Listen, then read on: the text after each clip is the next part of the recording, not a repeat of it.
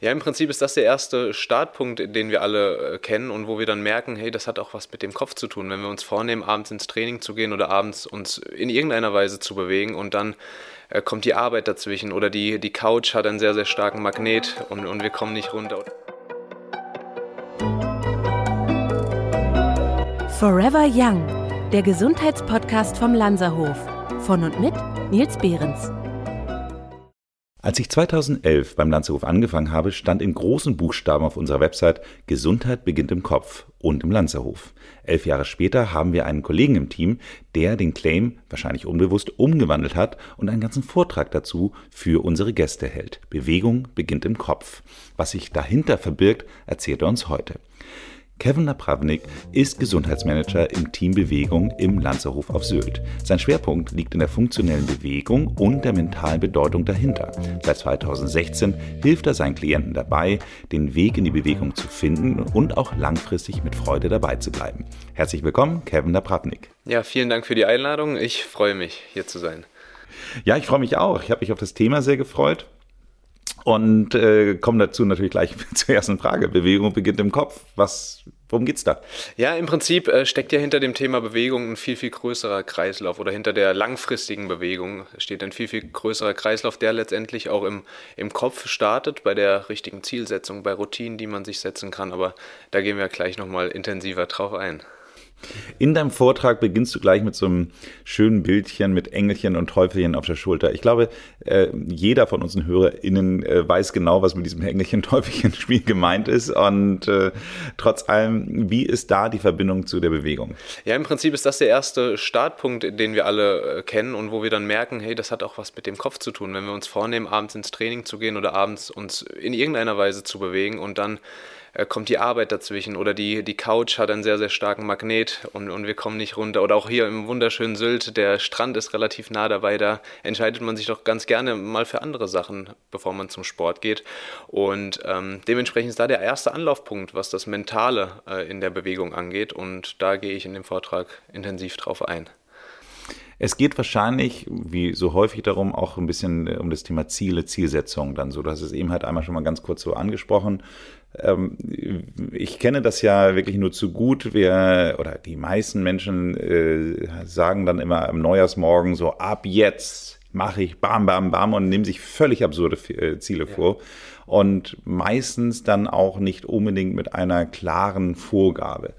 Ähm, ich habe jetzt zum Beispiel dieses Jahr ist relativ klar gemacht, äh, weil ich immer so unzufrieden bin. Ich mache genug Sport, aber ich mache eben halt irgendwie auch zu viel. Ich äh, gehe laufen, ich spiele Golf, ich gehe gern Radfahren, ich gehe gern Stand-Up-Paddle im Sommer. Also von daher äh, verzettle ich mich immer manchmal ein bisschen, dass ich zu viel mache und dadurch fällt eine Sache immer ein bisschen unten äh, durch und das ist das Gym. So, das heißt also, ich mache dann zu wenig Krafttraining und habe ich mir jetzt einfach am Anfang des Jahres gesagt, ich will jetzt dieses Jahr 100 Mal ins Gym gehen. So. Und würdest du jetzt sagen, ist das ein gutes Ziel oder würdest du sagen, ähm, kommt drauf an? Oder nein, es ist kein gutes Ziel, sei ehrlich. ja, es ist äh, erstmal Glückwunsch zu der vielen Bewegungen. Da, das ist ja schon mal ein super Anfang, dass du dich im Prinzip zu viel bewegst und schon mal ver, verzettelst dann irgendwo, weil Bewegung ist an sich per se schon mal eine sehr, sehr gute Sache. Ne? Und du hast eben von Zielsetzung gesprochen und ähm, 100 Mal ins Gym gehen ist erstmal ein Ziel auf jeden Fall. Das, das kann man als Ziel nehmen. Ich gehe mit, den, mit meinen Klienten ein bisschen tiefer sogar noch in die Materie ein. Ne? Also viele Leute kommen dann und sagen, sie wollen abnehmen. Und und abnehmen, da, da schrillen schon mal so die Alarmglocken. Was, was will man denn abnehmen? Ne? Was genau ist es denn? Und ich ähm, arbeite da mit der, mit der SMART-Methode, ist eine ziemlich bekannte Methode, was die Zielsetzung angeht. Und das heißt, man geht ein bisschen spezifischer im ersten Gang auf die Ziele ein. Ne? Und 100 Mal ins Gym gehen ist, ist ein Ziel auf jeden Fall. Es ist im ersten Moment spezifisch, messbar, attraktiv, realistisch und terminiert. Ne? Das ist nämlich diese Smart-Formel. Diese Punkte muss es haben, um das Ziel erstmal smart am Ende des Tages zu machen. Ne? Und spezifisch ist das auf jeden Fall. Du möchtest 100 Mal ins Gym gehen. Realistisch oder, oder attraktiv. Ist es attraktiv für dich? Ähm, ich bin da ja grundsätzlich gerne. Also es ist ja tatsächlich nicht so, dass ich das doof finde. Also das ist irgendwie ganz lustig. Viele Leute sagen ja, das finden sie so stumpf und doof, aber ich äh, bin in dem Gym, wo ich jetzt in Hamburg trainiere, bin ich immer sehr gerne, weil ich die Atmosphäre mag, weil ich die Leute mag und von daher gehe ich da jetzt nicht ungern hinein. Da wäre meine nächste Frage, warum gehst du denn ins Gym?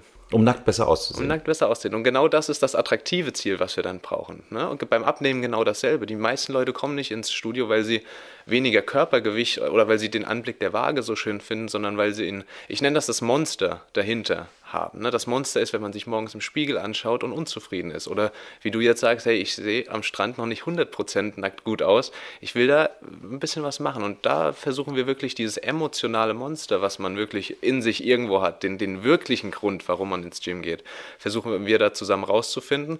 Und dann ist das attraktiv, das Ganze. Ne? Es ist viel, viel attraktiver, wenn man das wirkliche Ziel kennt, anstatt sich einfach ein plumpes Ziel wie Abnehmen zu setzen. Ne? Dann geht es weiter mit Real Genau, realistisch, realistisch. Ist das ganze Thema realistisch für dich? 100 Mal ins Gym zu gehen, bei so einem straffen Zeitplan, den du garantiert hast? Ist es realistisch? Jeden dritten, vierten Tag wäre das dann? Ich finde auch, jeden dritten, vierten Tag klingt viel, aber wenn du überlegst, 52 Wochen heißt nur zweimal die Woche. Also, äh, und dann habe ich sogar noch zwei Wochen frei. Also von daher finde ich es dann wiederum, äh, äh, ist machbar. Ne? Machen wir einen Haken dahinter, super. Ähm, als nächstes das messbar. Machen wir es messbar. Wie willst du das Ganze messbar machen? Ist bei deinem Ziel eine super Sache. Du führst eine Strichliste. Ja, ich habe eine App, äh, wo ich dann immer quasi eine Trainings-App und dann sage ich immer, wenn ich im genau. Gym bin, sage ich jetzt trainiere ich gerade. Deswegen, das, das zählt die die App für mich. Perfekt, perfekt. Das ist messbar. Super. Machen wir auch einen Haken dahinter. Ne? Beim Abnehmen ist es schwierig. Oder, oder ist es, äh, wenn man jetzt sich ein spezifisches Ziel beim Abnehmen gesetzt hat, zum Beispiel 6 Kilo abzunehmen, dann muss man es auch messbar machen. Geht super mit einer Körperanalyse zum Beispiel. Ne? Aber muss man sich auch Gedanken Ja, aber ich finde auch 6 Kilo abzunehmen, ich fand das ganz interessant. Äh, als ich Corona hatte, habe ich ähm, fast gar nichts gegessen, habe erstmal 4 Kilo abgenommen. Mhm. So, und dann habe ich aber gute sechs Wochen keinen Ausdauersport mehr gemacht, weil ich einfach so ein bisschen zurückhaltbar, was die kardiologische Belastung betraf. Auf einmal hatte ich dann die vier Kilo wieder, aber ich hatte nicht den gleichen Körper. Also von daher ist das einfach wirklich etwas, wo man einfach sehr schnell merkt, dass die Waage einfach eigentlich nur ein Indikator sein kann. Richtig. Aber trotz allem, also ich kann das einfach wirklich jetzt gerade aus jüngster Vergangenheit sagen, dass die vier Kilo, die ich verloren habe und die vier Kilo, die ich zurück erobert habe, leider nicht dieselben waren. Und genau das ist das Problem. Ne? Man muss es wirklich genau auf dieses spezifische Ziel messbar dann letztendlich machen. Und am Ende terminiert das, das Ganze hast du eben schon super gemacht. Ne? Man, man, sollte sich das ganze Ziel setzen. Du hast es auf ein Jahr gesetzt und da äh, ist das sehr, sehr gut terminiert. Also das ist absolut realistisch dein Ziel, wenn man ein bisschen spezifischer drauf eingehen würde. Ne? Wenn du ein bisschen sagst, die 100 Mal ins Gym gehen ist super, aber was will ich denn in diesen 100 Mal erreichen? Ne? Da da könnte man also äh, nur hingehen und einen Eiweißshake trinken, das äh, ist auf jeden Fall nicht unbedingt das Ziel, ja, sondern, das habe ich mir gedacht. sondern nein, nein, schon. Also Super. ich verstehe schon, was du meinst und ich äh, weiß auch, dass die Qualität der Besuche teilweise auch unterschiedlich sind. Das muss man einfach auch fairerweise sagen. Also äh, es gibt eben halt auch, wo ich dann einfach für mich sage, so Mensch, ich muss eben diese Woche noch mal mindestens einmal hin und wo ich dann da irgendwie auch manchmal so reinquetsche und dann, ich merke das auch insbesondere, wenn ich früh morgens, kann ich sehr gut laufen gehen, aber Krafttraining finde ich morgens immer einen Tick schwieriger, weil ich immer merke, dass ich mich doch nicht ganz so hart rannehme, wie ich es mittags oder noch besser abends. Ehrlich gesagt, ich bin am härtesten zu mir selbst, wenn ich ehrlich gesagt am Abend. Das Problem ist dann nur wiederum, wenn es dann zu spät Abend wird, sehe ich immer, dass die Schlafqualität dadurch auch wieder schlechter ja, wird. Ne? Und, und das kleine Teufelchen auf der Schulter taucht wieder auf, das sagt, ja, heute hast du so einen harten Tag und komm, leg dich doch auf die Couch. Und es ist äh, einfach schwerer, dann abends gegen dieses Teufelchen noch ein bisschen anzukämpfen, weil der Tag so lang dauert und weil man noch so viel Zeit hat, um sich so ein paar Teufelchen auf die, auf die Schulter kommen zu lassen. Ja. Da sind wir dann ja bei dem Thema äh, der, der Gegner des Teufels oder vielleicht auch letztendlich, äh, muss man ja auch sagen, alles, was der Teufel mit uns macht hat ja ein bisschen was mit Belohnung zu tun. Ähm, das ist ja auch ein Teil deines Vortrags, das Thema Belohnungssysteme. Also wie kann ich die denn für mich nutzen? Genau, also wir haben ja im Prinzip ein Belohnungssystem, was jeder von uns schon mal mit Sicherheit erkannt hat oder, oder gemerkt hat, wenn wir, wenn wir abends nach einem harten Tag wirklich ein Stück Schokolade essen, fühlen wir uns danach super. Wir haben uns für den Tag belohnt. Oder beim Lernen früher ganz oft nach zehn Seiten, die ich gelernt habe, äh, liegt ein Snickers oder irgendwas zwischen den Seiten. Ne? Und man belohnt sich einfach so ein bisschen. Und genauso ist es natürlich beim, bei der Bewegung auch. Du hast bei deinem Ziel eben, hast du es schon super gesagt, du hast es schon runtergerechnet. Und das empfehle ich auch den Leuten immer. Du hast gesagt, ich muss einmal oder alle drei oder vier Tage ins Gym gehen. Das ist natürlich 100 Mal hört sich erstmal super, super viel an, aber wenn man es dann wirklich runterrechnet und sich äh, aufteilt, dann ist es am Ende nicht mehr so groß und das Belohnungssystem springt an. Das heißt, jede Woche hast du dieses, dieses Dopamin, dieses, ich habe dieses Ziel erreicht, ich habe für diese Woche mein, mein Ziel erreicht und, und das Belohnungssystem springt an. Und das hast du jede Woche. Allein dieser Zähler, der immer hochgeht. Also ich freue mich immer schon wahnsinnig, wie der, wenn dieser Zähler, dass ich dann quasi jedes Mal wieder ein neues Check machen konnte, sozusagen so, jetzt habe ich wieder ein, ein Training eingesammelt.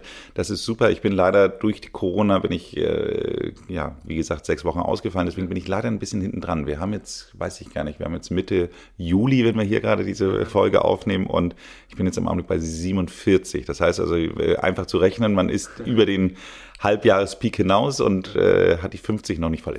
Aber es fehlen drei, also es ist noch überschaubar, aber trotz allem äh, ist das sowas, wo ich dann sage, Mensch, ich fände es schöner, wenn ich jetzt wieder langsam mal irgendwann wieder so einen kleinen Puffer hätte. Ja, das, das glaube ich. Und äh, wie gesagt, ist aber alles im machbaren Bereich. Und auch wenn wir zurückgehen zu diesen sechs Kilo, über die wir eben nochmal gesprochen haben, die man an Fett verlieren möchte, äh, wenn man sich das auf ein Jahr runterrechnet am Ende, sind das ein halbes Kilo im Monat, was absolut wieder machbar ist und einfach uns selber dieses Erfolgserlebnis Monat für Monat wieder gibt. Und dann, wenn man diese Erfolgserlebnisse hat, bleibt man natürlich dann auch langfristiger in der Bewegung. Ja. Ja, ich fand es ganz lustig. Es gibt ein, ein Trainingsart in Hamburg, die heißt Urban Heroes und die haben einfach wirklich mit Abstand den leckersten Eiweißshake, den ich jemals getrunken habe. Und also haben eine ganze Auswahl an Eiweißshakes, aber die sind alle wirklich sehr, sehr gut, muss man sagen. Und die verkaufen ihre, das ist so Pay-per-Use-Geschichte, also ich glaube, die haben gar keine Mitgliedschaft, aber vielleicht haben sie auch eine, ich weiß es nicht. Aber da ist es zum Beispiel auch so, dass ich alleine das cool finde, dahin zu gehen, weil ich weiß, dass es danach diesen wahnsinnig leckeren Eiweißshake gibt. Also das ist so ein bisschen das Snickers, was du eben halt unter dem Mathebuch versteckt hast. also von daher finde ich auch das. Und es macht ja, also keine Ahnung, gibt es ja unterschiedliche Meinungen zu, aber grundsätzlich macht es ja auch Sinn, nach dem Training dann, dann Eiweiß zu sich zu nehmen. Und wenn das dann eben halt diese Art von Belohnung ist und der Anreiz dann irgendwie ist, um dann hinzugehen, super, ja. finde ich es gar nicht so schlecht. Absolut, absolut. Also es gibt leider, also ich, es gibt leider in meinem Gym nicht so leckere Eiweißshakes. Also äh, leider, äh, ich würde sagen, äh, ich, äh, ich habe sonst immer hier Willi vom Elbgym angesprochen. Leider ist Willi raus. Von daher weiß ich gar nicht, wie ich jetzt anspreche. Also ihr Elbgym-Leute da draußen, falls ihr das hört, ich hätte gerne einen viel leckereren Eis, äh, Eiweißshake nach dem Training. Macht doch da mal was. Kommen wir mal zu dem Thema Routinen. Du hast ja so ein Bild mit äh, einer Zahnbürste in deiner Präsentation, wo man dann irgendwie äh, im ersten Augenblick erstmal sagt, so, okay, Zahnbürste und Bewegung. Na klar, also die Hand bewegt sich, aber das ist ja nicht damit gemeint. Richtig, richtig. Also ich frage in meinem Vortrag dann immer, wann putzt ihr euch denn die Zähne? Ne? Und es kommt immer dieselbe Antwort, morgens und abends und teilweise noch mittags, ne? je nachdem. Aber morgens und abends, das ist fest bei den Leuten, das ist einfach eine Routine und man denkt in diesen Momenten einfach nicht mehr nach. Hey, mache ich jetzt die Zahnbürste nach links und rechts und runter und hoch? Das sind einfach Routinen, die man im, im Alltag so hat. Und äh, wer sich zurückerinnert an, an die Fahrschulprüfungen, die ersten Tage, da, das, man musste sich auf die Kupplung konzentrieren, auf den Schulterblick, äh, die Hände auf 3 und 9 Uhr. Also man hatte so viele Sachen, auf die man sich konzentrieren musste.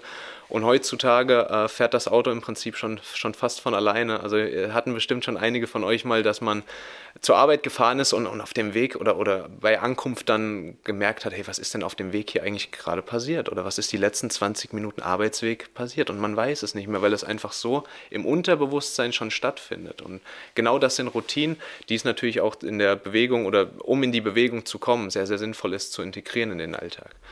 Ja, dazu eine ganz kleine Geschichte. Als ich angefangen habe zu laufen, oder nein, andersrum, als ich mein Laufen umgestellt habe, weil ich äh, normalerweise immer abends gelaufen bin und als meine Tochter dann geboren wurde, also es ist jetzt, die wird jetzt 21, also schon ein paar Jahre her, aber da habe ich auf jeden Fall gemerkt, dass ich abends dann, äh, wenn ich nach Hause komme, dann Zeit mit meiner Tochter verbringen möchte und wenn sie dann erstmal im Bett war, dann so gegen acht, sage ich mal so, dann sich nochmal aufzuraffen, ist wahnsinnig schwierig. So. Und deswegen ist dann Laufen auf einmal so weggefallen und dachte, okay, den muss ich halt auf morgens umstellen. Mhm. Und habe dann mir meine Sportsachen dann immer schon in den Flur gelegt, so dass ich dann wirklich nur noch aus dem Bett krabbeln musste und äh, anziehen und loslaufen. Ja, und dann äh, war das Schlimmste für mich wirklich sie wieder wegzuräumen, äh, weil ich nicht gelaufen bin. So, also wenn man dann wirklich den, den, die Schlummertaste des Weckers benutzt hat und dann doch nicht gelaufen ist, dann ist das einfach wirklich so eine, so eine grundsätzliche Niederlage erstmal für einen.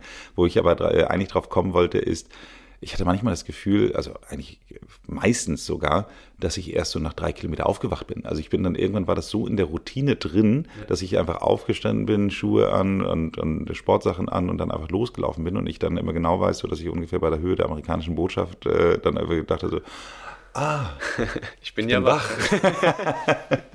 Sehr schön. Ja, und genau das ist, das ist das äh, eine Variante davon, wie man im Prinzip in Routinen starten kann. Man legt sich einen Startschritt schon davor. Ne, ich mache das mit dem Lesen zum Beispiel. Ich nehme mir immer wieder vor, mehr zu lesen. Und ich lege das offene Buch auf meinen Nachttisch, damit ich abends wirklich ein schlechtes Gewissen kriege, wenn ich mich einfach hinlege und das Buch komplett ignoriere. Aber weil es liegt schon offen da und man liest ja schon die ersten Zeilen und dann ist man wieder interessiert. Und das sind so kleine Startschritte, wie du es gesagt hast, die Sporttasche schon mit ins Auto legen. Oder nach getaner Arbeit im Büro zum Beispiel die Sportschuhe schon anziehen. Die Wahrscheinlichkeit wirklich, dass man dann ins Tun kommt, ist viel, viel höher, als wenn man diese, diese kleinen Startschritte nicht macht. Ein schneller Hinweis in eigener Sache. Falls ihr auch Lust bekommen habt, auf Sylt zu arbeiten, dann schaut doch mal unter landshof.com/slash karriere. Hier haben wir einige spannende Stellen ausgeschrieben. Und wer weiß, vielleicht lernen wir uns bald als Kollegen kennen. Zum Thema Lesen, äh, wir haben ja hier für die Landshofgäste, wir, hat ja die Dorit von der Osten diese schönen kleinen gute Nachtgeschichten hier eingeführt. Und ich muss wirklich sagen, ich, ich, ich, ich, ich liebe es wirklich so, weil es liegt dann hier sowieso schon auf dem Nachttisch. Und jedes Mal, wenn ich hier bin, äh, lese ich tatsächlich ja, eine neue Geschichte. Ich hoffe, ich, hoffe, ich bin nicht zu schnell durch. Dann äh, brauchen wir ein neues Buch.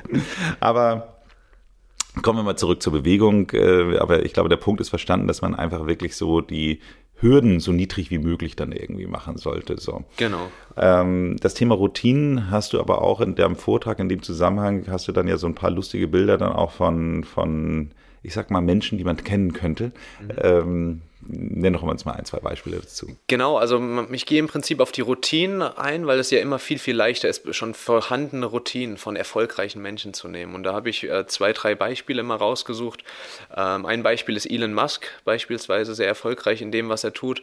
Und äh, er gestaltet seinen Tag in fünf Minuten Blocks. Und dann ja, er plant seinen Tag einfach im Voraus fünfminütig. Also alle fünf Minuten sind komplett geplant und ähm, da ist natürlich dann immer die Frage an die Gäste, hey, inwieweit ist das denn für euch realisierbar? Ne? Man sieht, es bringt hier anscheinend was, aber ist das denn für jeden realisierbar? Und äh, da kommt in, im größten Teil der Fälle ein klares äh, Kopfschütteln, weil das ist natürlich für niemanden, äh, der im normalen Leben steht, real, realisierbar in irgendeiner Weise. Und dann, dann um auf den Sport zurückzukommen, äh, nehme ich als, als gutes Beispiel so, was man auf jeden Fall als Vorbild in Sachen Sport oder Gesundheit nehmen kann, äh, Cristiano Ronaldo. Äh, seine Routinen auch, auch unfassbar unfassbar. Ne? Er hat er Schlafexperten um sich herum und, und gestaltet, sein Tag gestaltet sich, indem er fünf Mittagsschläfchen macht. Und äh, das ist natürlich auch für die Leute dann meistens, äh, klar, ist sehr, sehr gesund. Ne? Schlaf ist ein Riesenthema, war auch bei dir schon des Öfteren ja der. Ähm, in den Vorträgen oder in, in dem Podcast äh, waren ja Leute mit Schlafthemen und ähm, Genau, das ist halt aber für die meisten Leute einfach sehr, sehr unrealistisch, äh, so zu leben. Und äh, da bitte ich dann die Leute oder finde mit denen zusammen dann im Prinzip Routinen erstmal, die auf ihr Leben passen, weil das so eine individuelle Sache ist einfach. Und, und da wirklich individuell die Routinen gefunden werden und es absolut nichts bringt, von irgendwelchen Leuten sich die Routinen abzuschauen, weil die meist fürs eigene Leben einfach nicht realisierbar sind. Kleines Side-Fact ist, es ist ja tatsächlich so, dass man sich durch eine Stunde Mittagsschlaf eine Stunde Schlaf spart. Klingt jetzt irgendwie merkwürdig, aber dass die Gesamt Zahl der, also wenn ich, äh, das heißt jetzt nicht, dass ich sage, wenn ich normalerweise sieben Stunden nachts schlafe, dass ich dann sechs Stunden nachts schlafe und eine Stunde tagsüber, das ist nicht gemeint, sondern wenn ich normalerweise, sage ich jetzt mal, acht Stunden nachts schlafe und wenn ich dann eine Stunde Mittagsschlaf mache, dann brauche ich nur noch, brauche ich nur noch sechs. Mhm. So, weil ähm, quasi durch diese Zwischenregeneration der Regenerationsbedarf in der Nacht nicht mehr ganz so hoch ist. Mhm. Das heißt also, äh, Mittagsschlaf ist wahnsinnig gut, ist ja hier der momentan erfolgreichste Podcaster Deutschlands mit äh, Richard David Precht, auch großer Verfechter des Mittagsschlafs. Wollte ich nur an dir sagen. Es ist nicht nur Cristiano Ronaldo, wir brauchen gar nicht so weit zu gucken. Auch in unserem Land wird noch immer gerne, wenn es möglich ist, zu Mittag geschlafen. Genau. Wenn wir jetzt diese Routinen aber äh, mal einführen, was ist der, der, der Vorteil sozusagen der, der, der Routinen an sich? Also wo, worauf, also äh, warum, warum, warum sind Routinen so wichtig? Ja, im Prinzip, wie ich eben schon genannt habe, die, die, ja, sei es jetzt die Schlafgewohnheiten, die Zähneputzroutinen oder irgendwas, das machen wir im Prinzip unbewusst. Es macht sich keiner mehr Gedanken, wie schalte ich das Auto, wie putze ich die Zähne, sondern man macht das einfach. Es ist komplett unterbewusst. Und ähm, es ist tatsächlich so, dass, dass Studien gezeigt haben, dass man rund 50 Prozent, also 47 sind es um genau zu sein, 47 Prozent von allem, was man am Tag macht, komplett unterbewusst macht. Ne? Dazu gehören natürlich Sachen wie das Atmen. Ne? Keine, oder in der Meditation bestimmt, da achtet man bewusst auf die Atmung, aber ansonsten ist das natürlich äh, weniger im Fokus, genau wie das Laufen, das Aufstehen. Ne? Man macht sich einfach keine Gedanken mehr darum und in dem Moment ist es eine unbewusste Routine und da versuchen, versucht man natürlich so viele gute Gewohnheiten, wie es geht, in diese unbewussten in diesen unbewussten Alltag einzuschleusen, dass es halt einfach uns viel, viel einfacher fällt, diese guten Gewohnheiten und Routinen beizubehalten. Ja, es erinnert mich an dieses Buch, was ich neulich gelesen habe. Äh, James Clark, glaube ich, heißt er, mit äh, der 1%-Regel. Äh, das kommt dem so ein bisschen nah, näher, oder? Genau, genau. Im Prinzip die 1%-Regel äh, besagt ja, wenn man sich jeden Tag 1% steigert, dann, dann kommt man am Ende bei 37,75 oder ist man das 37-fache das, was man am, am ersten Tag des Jahres dann gewesen ist. Und es sind wirklich die kleinen Schritte. Man muss jetzt wirklich nicht eine Routine sich setzen, indem man jetzt sage, ich gehe jeden Tag eine Stunde zum Sport sondern wirklich diese kleinen Routinen. Und wenn es nur ein fünf Minuten Spaziergang ist, das hilft dem Herz-Kreislauf-System, das hilft der, der Körperfettverbrennung, also es wird alles besser transportiert. Es ist eine super Sache, sich da auch wirklich mit kleinen Routinen und wenn es nur ein Prozent ist, dann ist es 37 mal das 37-fache als was, mit dem man angefangen hat. Ja, ja, ich finde, da hat er in seinem Buch auch wirklich schöne Beispiele, wie dann auch so ein, ich glaube, es war ein Ruderteam, was er dann irgendwie da an die Spitze gebracht hat. Also ein Trainer, nicht er selbst, sondern er erzählt eben halt von einem Trainer und der hat auch so wirkliche Kleinigkeiten einfach immer nur verbessert, wo man wirklich sagt, naja, komm, was soll jetzt irgendwie der andere Rumpflack des Bootes irgendwie schon bringen oder irgendwie sowas. Und das ist wirklich dann so diese wirklich Mini-Optimierung. Das heißt also, ich glaube tatsächlich, dass jede Kleinigkeit am Ende dann eben halt wirklich hilft. Das ist diese 1% besser, genau. dass es dann am Ende dann doch signifikant besser wird. Definitiv. So, und ich glaube, da muss man sich immer überlegen, was macht ein diese 1% besser. Es ist so, ich habe mal, ich muss immer dran denken, wenn ich, wenn ich mich in der U-Bahn oder in der S-Bahn nicht hinsetze, sondern stehe, ich habe mal irgendwann einen, einen Bericht über eine Magersüchtige gesehen, die, die sich grundsätzlich eben halt nie in der Bahn hinsetzt, weil sie dadurch eben halt mehr mhm. Kalorien verbrennt, als wenn man sitzt, logischerweise so. Aber auch da äh, muss ich immer manchmal so dran denken, dass wenn ich dann bewusst stehen bleibe, dass ähm, es letztendlich auch ein bisschen auf diese 1% Bewegung einzahlt, weil es natürlich logisch ist, dass man, wenn sich die Bahn bewegt, man automatisch natürlich viel mehr auch ein Stück weit auch die Bewegung ausgleichen muss, als wenn man es eben halt im Sitzen tun würde. Also. Absolut. Und das fängt auch schon beim Aufzug an. Ne? Nimmt man die Treppe oder nimmt man den Aufzug. Das sind einfach kleine Routinen, die so einfach und auch, und auch keine große Zeit brauchen, um sich einzugewöhnen. Das sind so Kleinigkeiten. Oder beim Kochen sich auf die Zehenspitzen zu stellen beim Zähneputzen sich auf ein Bein zu stellen. Das sind so kleine Routinen. Einfach. Das habe ich mal gemacht. Den. Also das ist ja so ein Klassiker-Tipp, aber ja. ich sage ja ganz ehrlich gesagt, daran glaube ich nicht, weil ich habe immer das Gefühl, dass dadurch meine Konzentration vom, äh, auf das Zähneputzen dann äh, ein Stück weit genommen wird und ich finde, die Hauptaufgabe des Zähneputzens sollte immer noch das Zähneputzen sein. Das, aber, das auf jeden Fall, ja. Vielleicht bin ich auch einfach zu schlecht da drin, auf einem Bein zu stehen. Äh, wenn andere Leute das besser können, dann äh, mögen sie das routinierter abspielen können. Ja. Aber äh, meine Konzentration geht so sehr dann auf dieses eine Bein und das Gleichgewicht zu halten, dass ich dann wirklich merke, ich putze de facto schlechter die Zähne. Nee, und die Zahnhygiene geht da definitiv vor. Da Oder? Ich, finde auch, die definitiv. Sinn des Zähneputzens ist das Zähneputzen. Aber egal. Äh, trotzdem immer ein gutes Beispiel, genau, was genau. man machen kann. Äh, Ursula Carven, die war ja auch schon mal hier im Podcast, die empfiehlt sogar ein, eine Baumhaltung dann einzunehmen dabei. Also es ist ja quasi diese Yoga-Position, wo man dann den Fuß auf den rechten Oberschenkel oder neben den rechten Oberschenkel dann irgendwie so ranbringt. Also das ist dann echt schon Next Level. Habe ich auch mal versucht. Also danach waren meine Zähne überhaupt nicht mehr sauber. Trotz allem stellt sich ja die Frage, wenn es alles so einfach ist, wenn wir uns irgendwie äh, die, diese guten Gewohnheiten dann angewöhnen, irgendwann verlieren wir sie dann doch manchmal wieder. Woran liegt's? Ja, es liegt, es liegt daran, dass natürlich gute Gewohnheiten viel, viel schwerer in unser Leben zu etablieren sind, weil man für gute Gewohnheiten im Prinzip jetzt sofort bezahlen muss. Ne? Man hat was in der Zukunft davon, wenn man sich jetzt zum Beispiel sagt, für morgen früh ähm, schreibe ich mir, ich habe letztens ein Buch gelesen, da stand drin, schreibe ich mir eine To-Do-Liste für morgen früh. Ne? Das heißt aber, man muss jetzt die Zeit aufwenden, dafür diese To-Do-Liste zu schreiben. Das heißt, man bezahlt sofort mit Zeit, mit, mit was auch immer und hat in der Zukunft erst was davon. Und genau das spiegelt ja auch die Bewegung wieder. Ich muss heute Abend eine Stunde meines Tages opfern für Sport und sehe danach direkt danach noch kein hundertprozentiges Ergebnis, sondern es wird sich in der Zukunft lohnen. Bei schlechten Gewohnheiten ist das natürlich ein bisschen einfacher.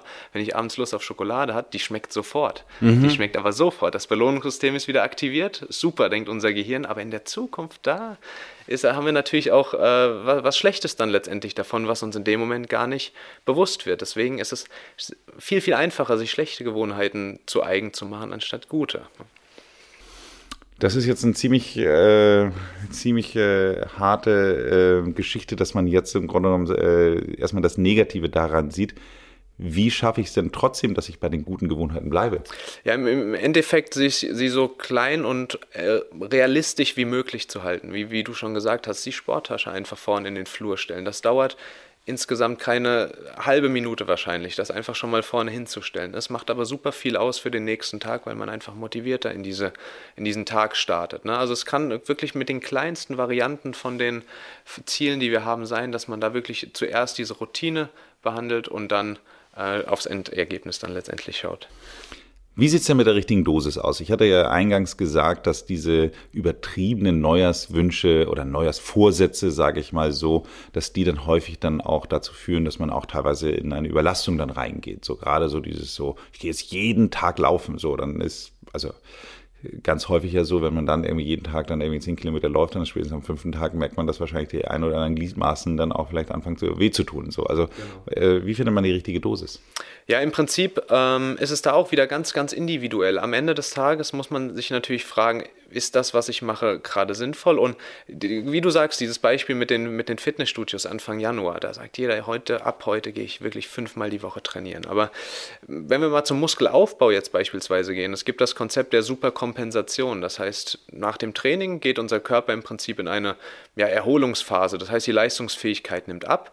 Und in dieser Regenerationszeit müssen wir den richtigen Moment abpassen, um wieder zu trainieren. Ne, das ist meistens so 48 Stunden, bis die Muskulatur sich regeneriert hat. Trainiert man da jetzt zu früh, ist man mitten in der Regenerationsphase, also in der Phase, wo die Muskulatur wächst, wo unser Körper arbeitet, besser zu werden. Und wenn man da anfängt wieder zu trainieren, dieselbe Muskulatur, ne, dann ist es so eine, so eine Bergabkurve wirklich und dann ist es natürlich vollkommen klar, dass die Leute nach zwei Wochen dann aufhören zu trainieren, wenn sie merken, ich werde nicht besser, ich erreiche meine Ziele nicht und ich werde im Gegensatz, ich werde viel, viel schlechter und dann äh, ist das natürlich schlecht geplant dann letztendlich. Wir reden die ganze Zeit eigentlich so ein bisschen über das Laufen, über, über äh, verschiedene Sportarten wie Kraftsport und sowas alles. Ähm, geht es eigentlich nur um Sport oder geht es auch um Bewegung?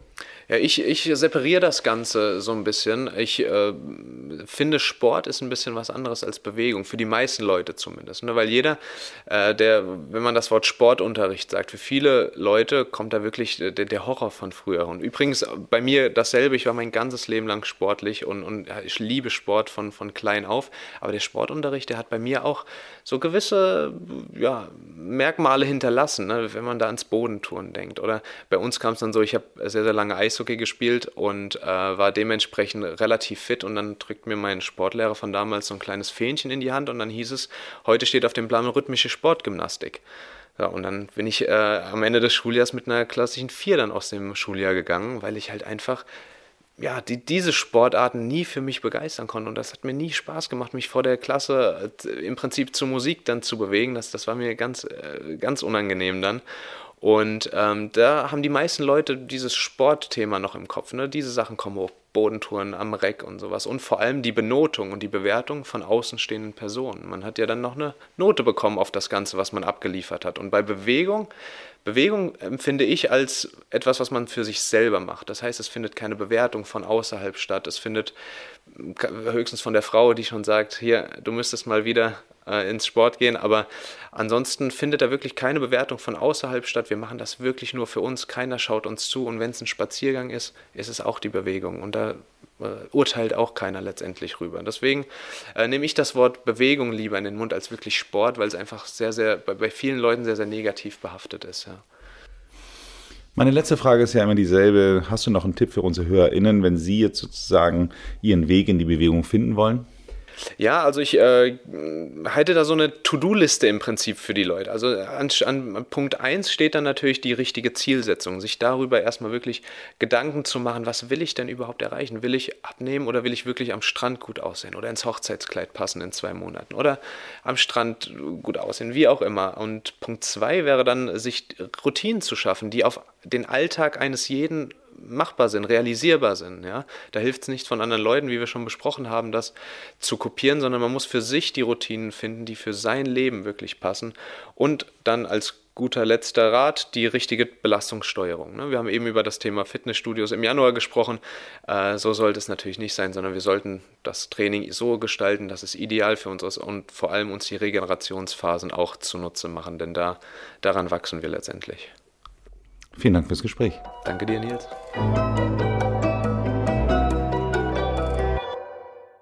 Was ist denn deine persönliche Sport im Augenblick? Wahrscheinlich Eishockey auf Sylt nicht mehr, oder? Eishockey wird hier tatsächlich schwierig. Ähm, ansonsten habe ich mich tatsächlich in den letzten Wochen, Monaten sehr für die Formel 1 interessiert. Ähm, warum auch immer, ich kann es dir gar nicht sagen, interessiert mich so ein bisschen die Technik dahinter und auch dieses Hintergrundwissen. Das ist letztendlich nicht nur der Sport, der im Cockpit stattfindet, sondern es steckt viel, viel mehr dahinter, wie im Prinzip bei dem ganzen Bewegungsthema letztendlich auch. Es ist nur der, nicht nur der Sport an sich, sondern auch vieles, was noch dahinter steckt, was man optimieren kann. Wenn Ihnen diese Folge gefallen hat, dann hören Sie doch auch mal in die Folge 121 rein. Hier sprechen wir mit dem Kollegen von Kevin, mit Fredrik Jossen, über Ohne Stolpern durchs Leben.